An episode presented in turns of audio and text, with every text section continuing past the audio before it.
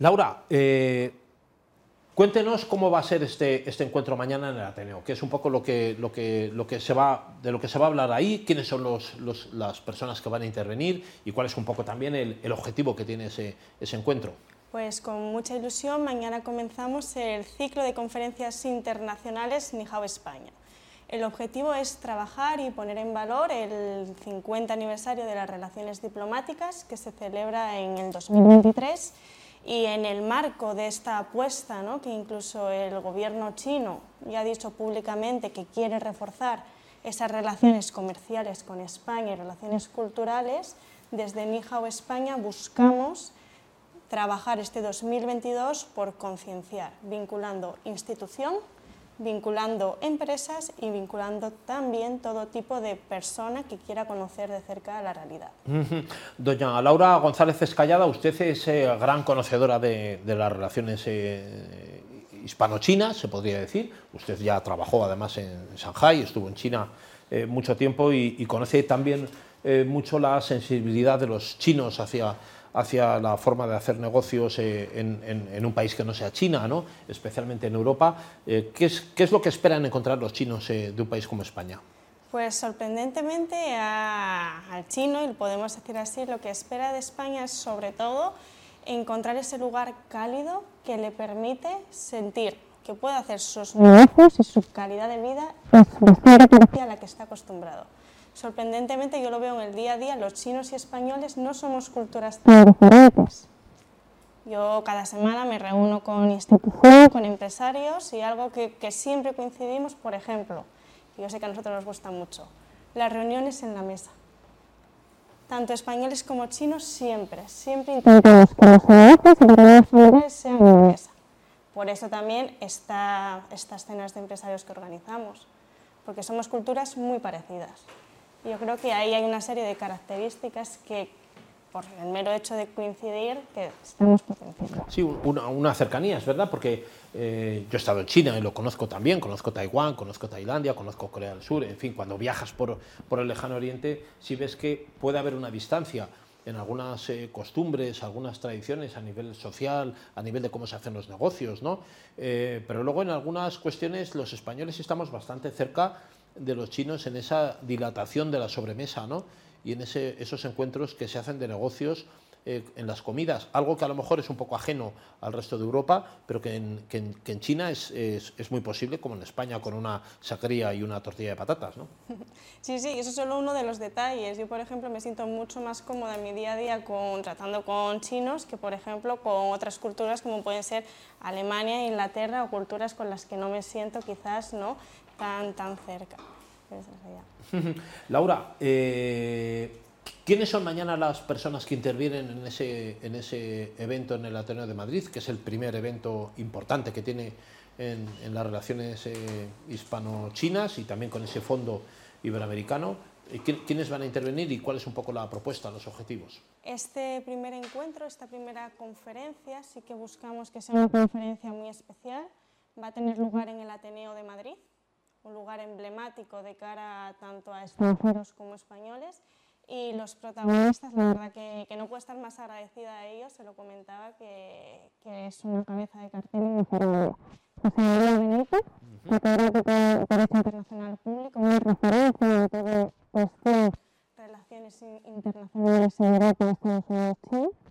Enrique Fanjul, CEO y fundador de Iberglobal.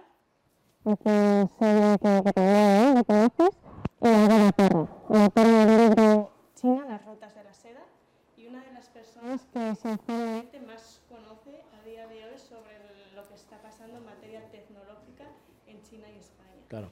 Te diré, te diré, a todos les conozco más o menos, a Benito es que le tuve que leer, o sea, Benito no, no le tuve de profesor, no me, no me llegó a suspender, pero si hubiera visto los trabajos o los exámenes que hice, me hubiera cateado seguro, no estaría aquí sentado donde estoy si me hubiera, si me hubiera examinado Benito. Pero es verdad que, que sus libros son toda una, una referencia. ¿Tú crees, Laura, eh, por lo que conoces también de, y, también de ese lobby, ¿no? que es eh, Nihao España, que es una, una, organización que lo que busca es encontrar empresarios chinos con, con empresarios hispanoamericanos.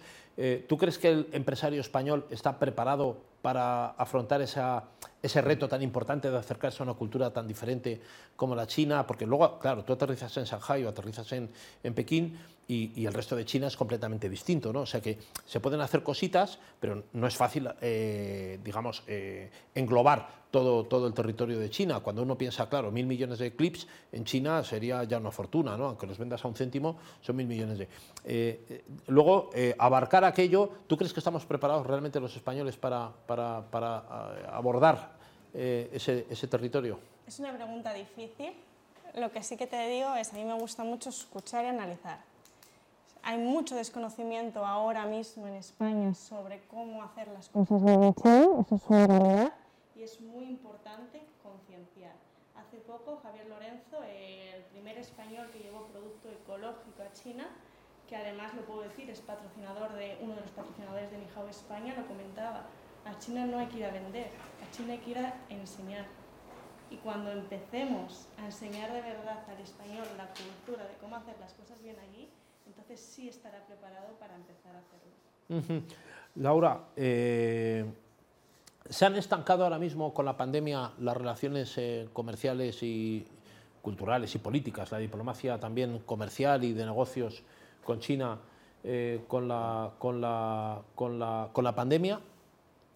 o, es una eh, o, realmente no, no, ha habido un efecto tan importante. Es decir, una cosa es que se haya paralizado la economía, se hayan paralizado los negocios o incluso el transporte de viajeros y otra muy distinta, que realmente haya habido una cristalización en los negocios. O, China está todavía eh, presente y el empresario chino y el empresariado general español también tiene ganas de seguir encontrando en China un mercado importante. Sorprendentemente, al principio, ¿no? sobre todo todos los que estamos vinculados con más la rama empresarial china, teníamos mucho miedo a, a la pandemia de cara al posicionamiento cultural y turístico. Sabíamos que de primeras ha habido, es así, un rechazo, incluso a veces, y lo digo, racista hacia la cultura china. o, quizás el desconocimiento también total, ¿no? O sea, que una distancia difícil de salvar, ¿no? Totalmente. Lo que sí que hemos visto es que en estos meses, bien sea por este anuncio del PCC o bien sea porque las cosas poquito a poco se muestran más optimistas, sí que vemos que son más los empresarios españoles que quieren volver a retomar actividades que habían parado con China. Eh, ¿Cuáles son los objetivos? Porque eh, mañana está este evento en el Ateneo, en el cual supongo que habrá una importante representación de empresarios chinos, empresarios españoles, también seguramente eh, una representación importante de la administración española, probablemente de alguna china, ¿no? a través de la embajada. Pero ¿cuál es un poquito el, el objetivo? Porque se están haciendo acciones permanentemente con China. ¿Cuál es un poquito el objetivo con esa importante participación empresarial española? Es verdad que hasta ahora el tipo de eventos presenciales que habíamos hecho se limitaban más al ámbito empresarial y estas conferencias van a ser la primera toma de contacto para una institución con empresarios. El objetivo de mañana es realizar dos encuentros que conformen lo que es el ciclo de conferencias. La primera parte es una conferencia al uso en la que las tres ponentes van a exponer cada uno un poquito su especialidad Benito va a compartir sobre todo reflexión sobre las relaciones Europa-España, Estados Unidos. Enrique Fanjul va a hablar un poquito de esa relación más cultural y Águeda más tecnológica.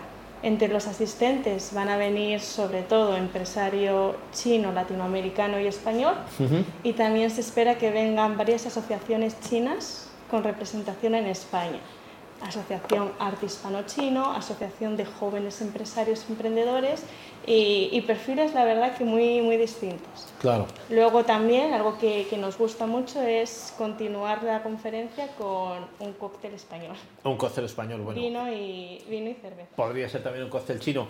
La verdad, eh, Laura, que, que, que es un lujo tenerla usted aquí. Mañana es usted la fundadora de Nihao España, de esta organización que, que organiza ese evento en el Ateneo. Bueno, hemos salido del Año Nuevo Chino, ¿no? que se ha celebrado hace un par de semanas y es el año del, tigre de agua, dicen, ¿no? En algunas, eh, yo no sé si es exactamente el tigre de agua, pero si es el tigre, es el año del tigre. del agua, es el tigre del agua. Tigre del agua. Efectivamente, que eso, bueno, eh, plantea, desde luego, para China, plantea, eh, plantea un momento, un momento de impulso eh, importante para China, porque el tigre del agua para los chinos es, es, importante, pero para ellos, ¿no? Los demás tenemos que estar un poco pendientes de lo que, de lo que va a ocurrir. Ahora no nos lo cuentas, Laura, porque nos vamos a ir con la eh, píldora tecnológica con Alejandro eh, Guerrero, que nos va a contar un poco acerca de, de estas, de estas últimas novedades tecnológicas.